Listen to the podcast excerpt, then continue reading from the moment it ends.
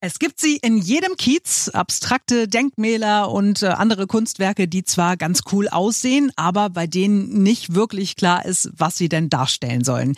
Kein Problem, denn genau das finden wir für Sie raus. Berliner Rundfunk 91.4.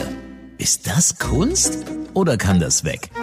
Diesmal geht es um ein Kunstwerk in Marzahn, das nicht nur einen Künstler hat, sondern hunderte. Und zwar ganz normale Marzahner.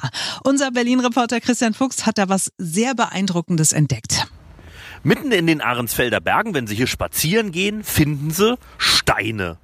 aber jetzt nicht irgendwelche Steine, sondern viele große und kleine runde Steine, die alle bemalt sind. Dann steht dann zum Beispiel drauf Mut, manchmal steht drauf Freude, manche sind einfach nur bunt bemalt, manche sehen aus wie ein Marienkäfer.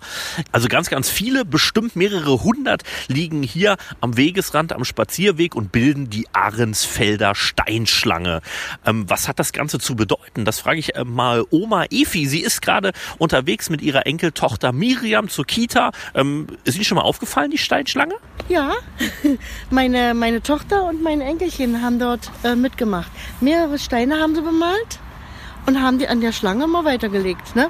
Ein Mariechenkäfer und ein Auge und alle möglichen Sachen. Äh, darf ich dich kurz fragen, welcher Stein ist denn von dir? Was hast du gestaltet? Äh, ich ich habe ein Herz gemacht, darauf gemalt und dann ein, noch ein Hund drauf gemalt. Cool. Und ich äh, muss mal Oma Efi fragen, wissen Sie denn, äh, was diese Steinschlange zu bedeuten hat? Die ist ja aus einem bestimmten Grund hier. Ich denke, das hat was mit Corona zu tun.